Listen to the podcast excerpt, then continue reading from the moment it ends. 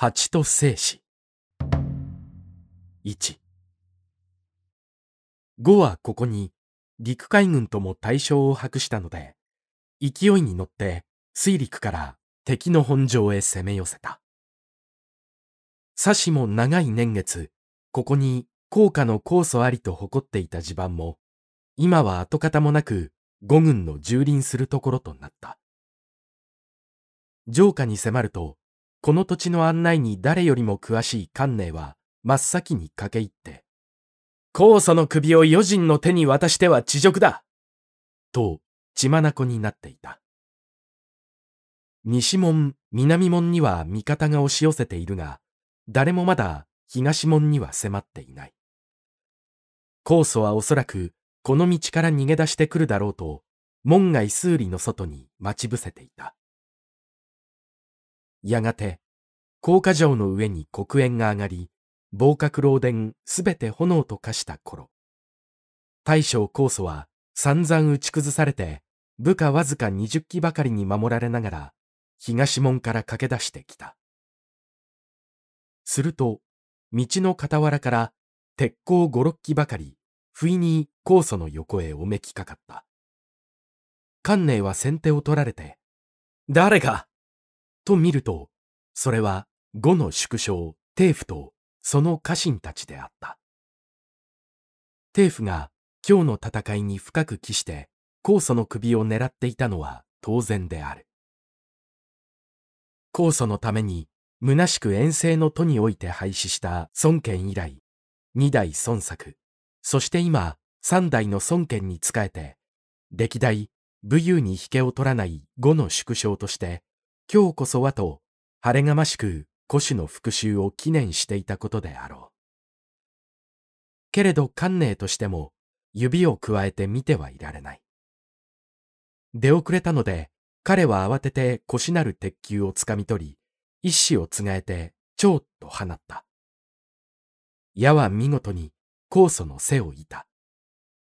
銅と酵素が馬から落ちたのを見ると、射止めた敵将酵素を撃ったと怒鳴りながら駆け寄って、帝府と共にその首を上げた。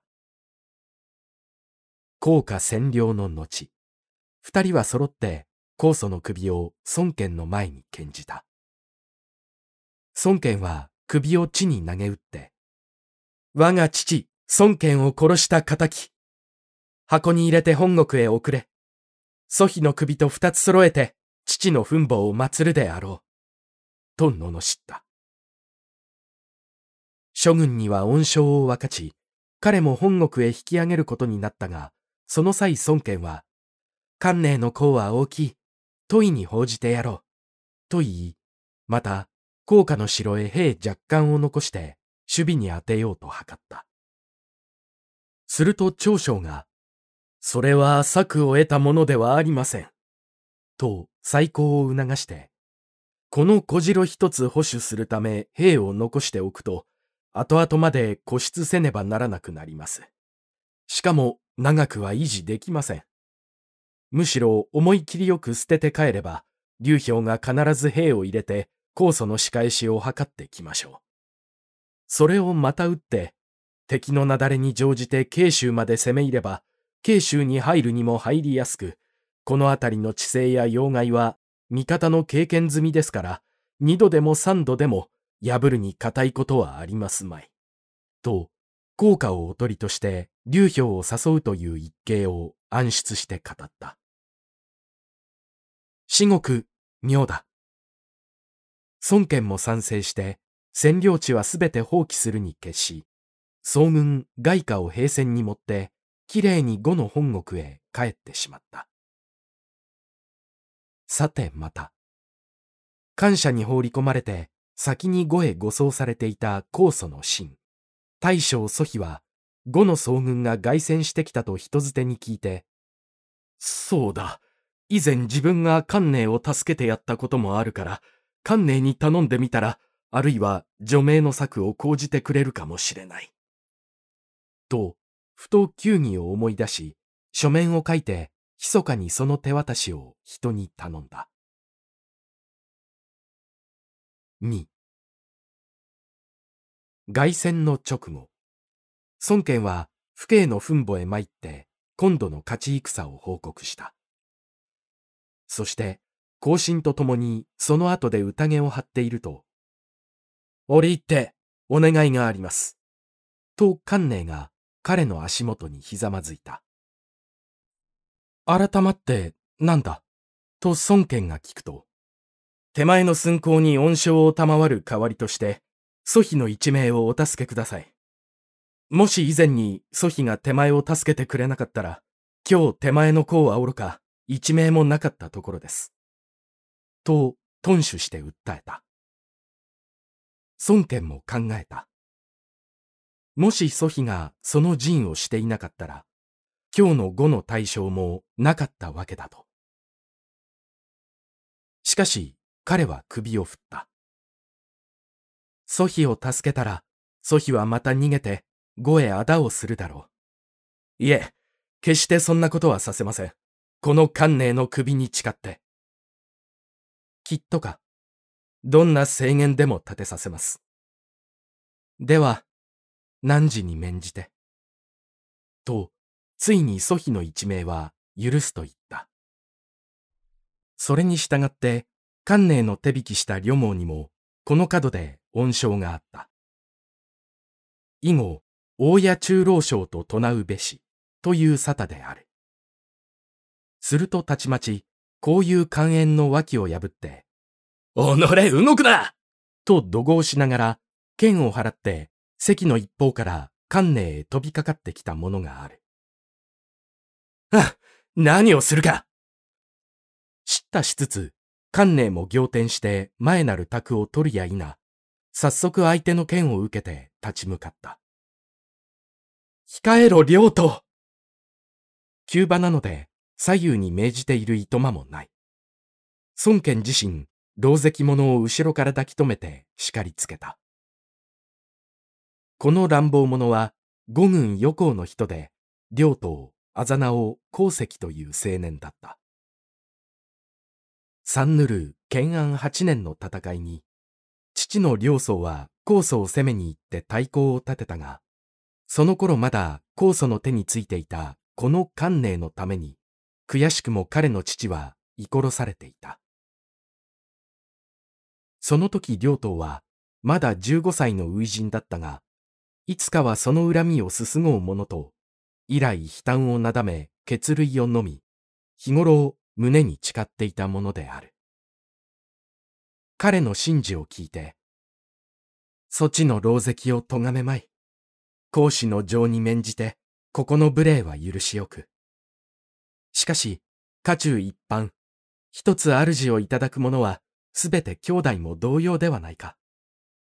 観念が昔そちの父を撃ったのは、当時仕えていた主君に対して中金を尽くしたことに他ならない。今酵素は滅び、観念は語に服して家中の端に加わる以上、なんで救援を差し挟む理由があろう。措置の更新は感じいるが、支援に執着するは、こうのみ知って、中の大道を知らぬものだ。この尊権に免じて、一切の恨みは忘れてくれ。主君から諭されると、両党は剣を置いて床にうっぷし、わかりました。けれどお察しください。幼少から君のご恩を受けたことも忘れはしませんが、父を奪われた悲嘆のこの胸を、また、その殺した人間を目の前に見ている胸中を。頭を叩き、額から血を流して、両党は同国してやまなかった。世に任せろ。孫権は、諸将と共に彼を慰めるに骨を折った。両党は、今年まだ21の若年ながら、父に従って航海へ赴いた初陣以来、その有名は格々たるものがある。その人となりを孫権も目で惜しむのであった。後、両党には上列問いの方を与え、関寧には平戦百隻に公平五千人を預け、家光の守りに赴かせた。両党の祝宴を自然に忘れさせるためである。3五の国家は日増しに勢いを加えてゆく。南方の天、竜将の気がみなぎっていた。今、五の国力が最も力を入れているのは水軍の編成であった。造船術もここ急激に進歩を示した。大船の建造は盛んだった。それをどんどん早陽湖に集め、周囲が水軍大都督となって猛演習を続けている。孫権自身もまた、それに安女としてはいなかった。叔父の孫生に五海を守らせて、早陽湖に近い再総軍、厚生省、旧校西南にまで A を進めていた。その頃、玄徳は深夜に会って、すでに孔明を迎え、彼も将来の刑に対して、準備、おさおさを怠りない時であった。はてな、一大事があると言って、慶州から迎えの九死が見えた。行くがよいか、行かぬがよいか。その日玄徳は、劉氷の書面を手にすると、しきりに考え込んでいた。孔明がすぐ明らかな判断を彼に与えた。お出向きなさい。おそらく、語に敗れた酵素の仇を討つためのご評議でしょう。劉氷に対面した説は、どういう態度をとっていたがよいだろうか。それとなく、上陽の会や男系の難のことをお話し合って、もし劉氷が語の打手を君へお頼み合っても、必ずお引き受けにならないことです。張飛、孔明などを具して、玄徳はやがて慶州の城へ赴いた。友の兵五百と張飛を場外に待たせておき、玄徳は孔明と二人きりで城へ登った。そして、劉氷の開花に配をすると、劉氷は銅に迎えてすぐ自分の方から、先頃は上陽の会で貴公に不慮の難儀をかけて申し訳ない。細胞を残罪に処してお詫びを示そうと存じたが、当人も諸人も残機して嘆くので、心ならずも許しておいた。どうかあのことは水に流して忘れてもらいたい。と言った。玄徳は微笑して、何の、あのことは蔡将軍の仕業ではありません。おそらく、真っ灰の精進腹がなした企みでしょう。私はもう忘れております。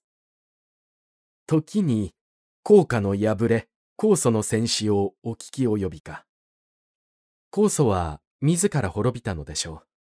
平常心の騒がしい大将でしたから、いつかこのことあるべきです。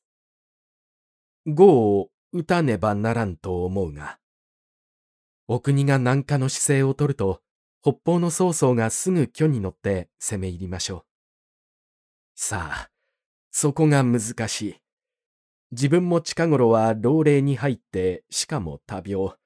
いかんせんこの南極にあたってあれこれ苦慮すると混迷してしまう。五辺は漢の相続、竜家の同族。一つわしに代わって国事を治め、わしのない後はこの慶州を継いでくれまいか。お引き受けできません。この大国、またこの南極、どうして被災玄徳ごときに任を追うて立てましょう。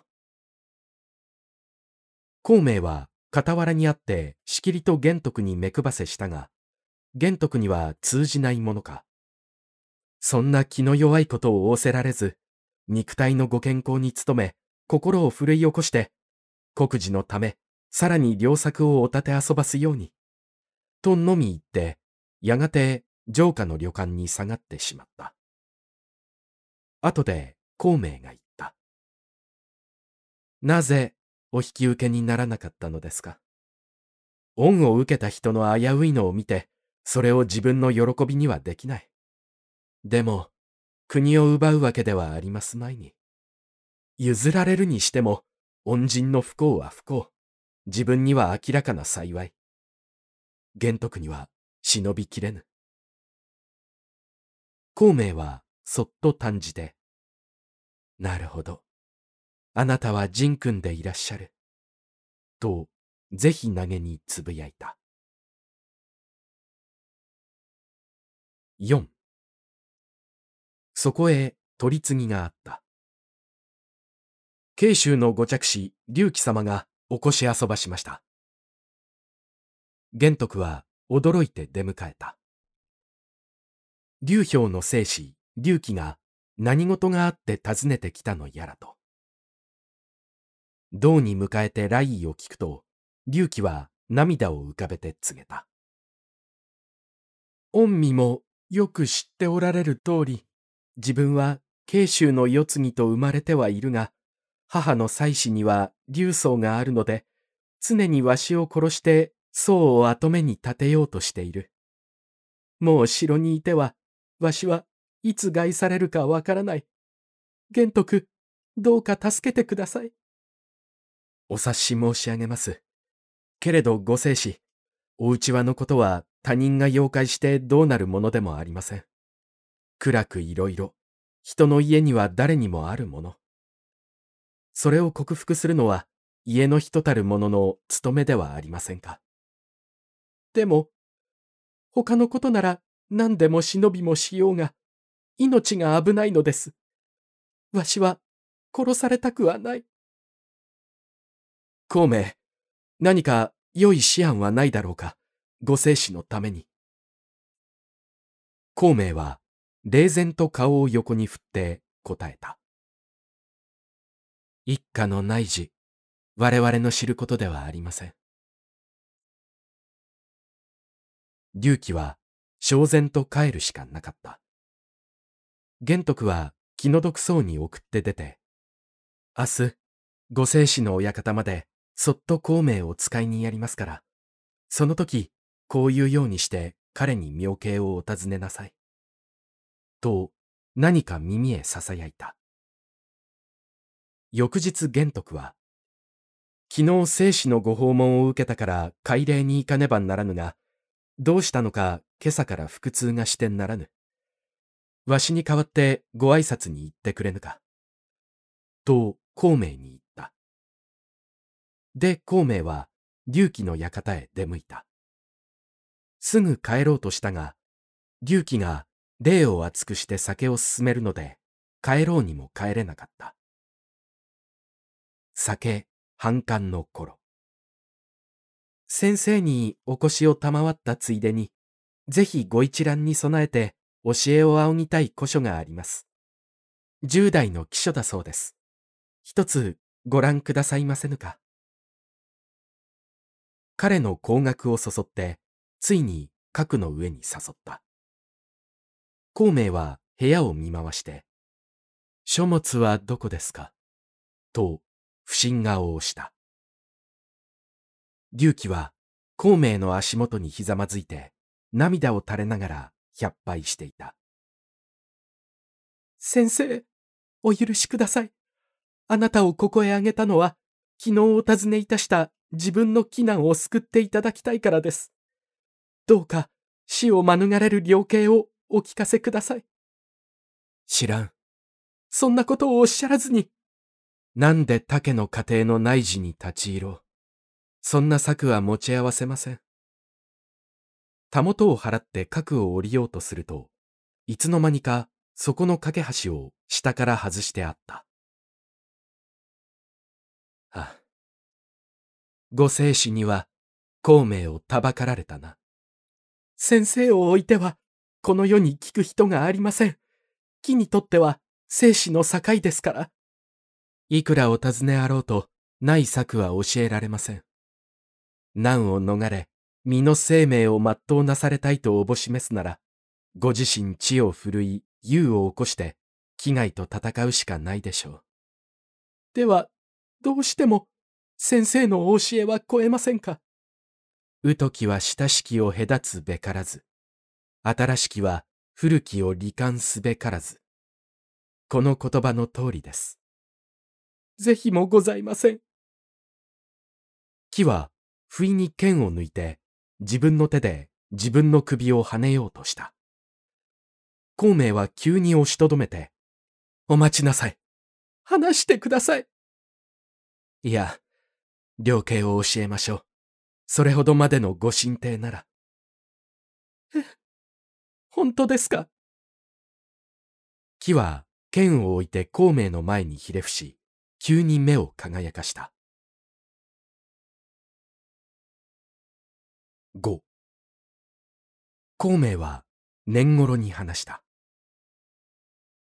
昔、春秋の時代に真の健康の夫人には二人の子があった。兄を新生と言い、弟を長寿と言う。令和を引いて隆起に教えるのである。隆起は全身を耳にして熱心に聞いていた。ところが、やがて健康の第二夫人の力にも一人の子が生まれた。力はその子に国を継がせたく思い、常に性質の子の新生や長寿を悪く言っていた。けれど健康が見るに、性質の子はいずれも秀才なので、力が残言しても、それを拝着する気にはなれずにいた。その新生は、さながら私の今の境遇とよく似ております。で、力は春暖かな一日、健康を牢城に迎えて、すだれのうちから春縁の刑を伺わせ、自分は密かに襟に蜜を塗って、新生を園に誘い出したものです。すると、多くの蜂が当然甘い蜜の香りを嗅いで、力の髪や襟元へ群がってきました。アナヤと何も知らない新生は、力の身をかばいながら、その襟を打ったり、背を払ったりしました。牢城から見ていた健康は、それを眺めて、恐ろしく憤りました。力に戯れたものと疑ったのです。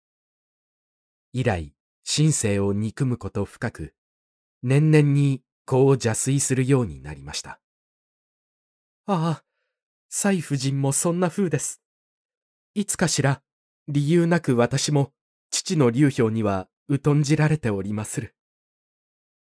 一作が成功すると、力の悪は勇気づいて、また一つの悪作を企みました。先行の祭りの時です。力は、そっと供え物に毒を秘めておいて、後神聖に言うには、母上のお供え物をそのまま厨房に下げてはもったいない。父君におすすめなさいと。神聖は、力に言われるまま父の健康へそれを勧めた。ところへ力が入ってきて、外から来た食物を試みず召し上がってはいけません。そう言って、一個を犬へ投げ与えた。犬は立ちどころに血を吐いて死んだ。健康は、うまうま力の手に乗って、神聖を殺してしまわれた。ああ、そして弟の長寿の方はどうしましたか？次には我が見え来る災いと長寿は未然に知りましたから、他国へ走って身を隠しました。そして19年後、初めて世に出た真の文公は、すなわちその昔の長寿であったのです。今、慶州の東南、高架の地は、呉のために酵素が打たれてから後、守る人もなく打ち捨ててあります。ご生死、あなたが警母の災いを逃れたいとおぼしめすなら、父君にこうて、そこの守りへ望んでいくべきです。長寿が国を出て、身の難を逃れたのと同じ結果を得られましょう。先生、ありがとう存じます。木は、にわかになお、生きて行かれる気がしてきました。彼は、幾度も拝射して手を鳴らして家臣を呼び、折口にはしごをかけさせて、孔明を送り出した。孔明は立ち返って、このことをありのままに玄徳に告げると、玄徳も、それは良計であったと、共に喜んでいた。間もなくまた、慶州から迎えの使いが来た。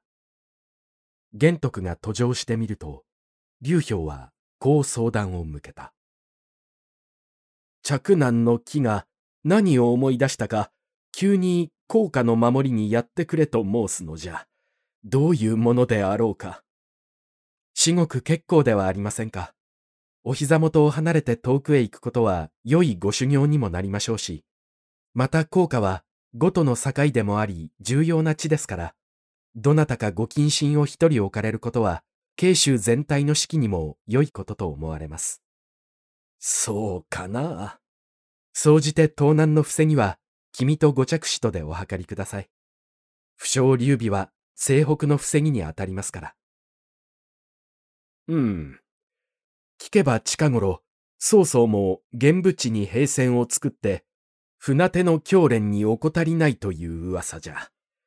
いずれ南西の野心であろう。切にご返の精霊を頼むぞ。どうかご安心ください。玄徳は深夜へ帰った。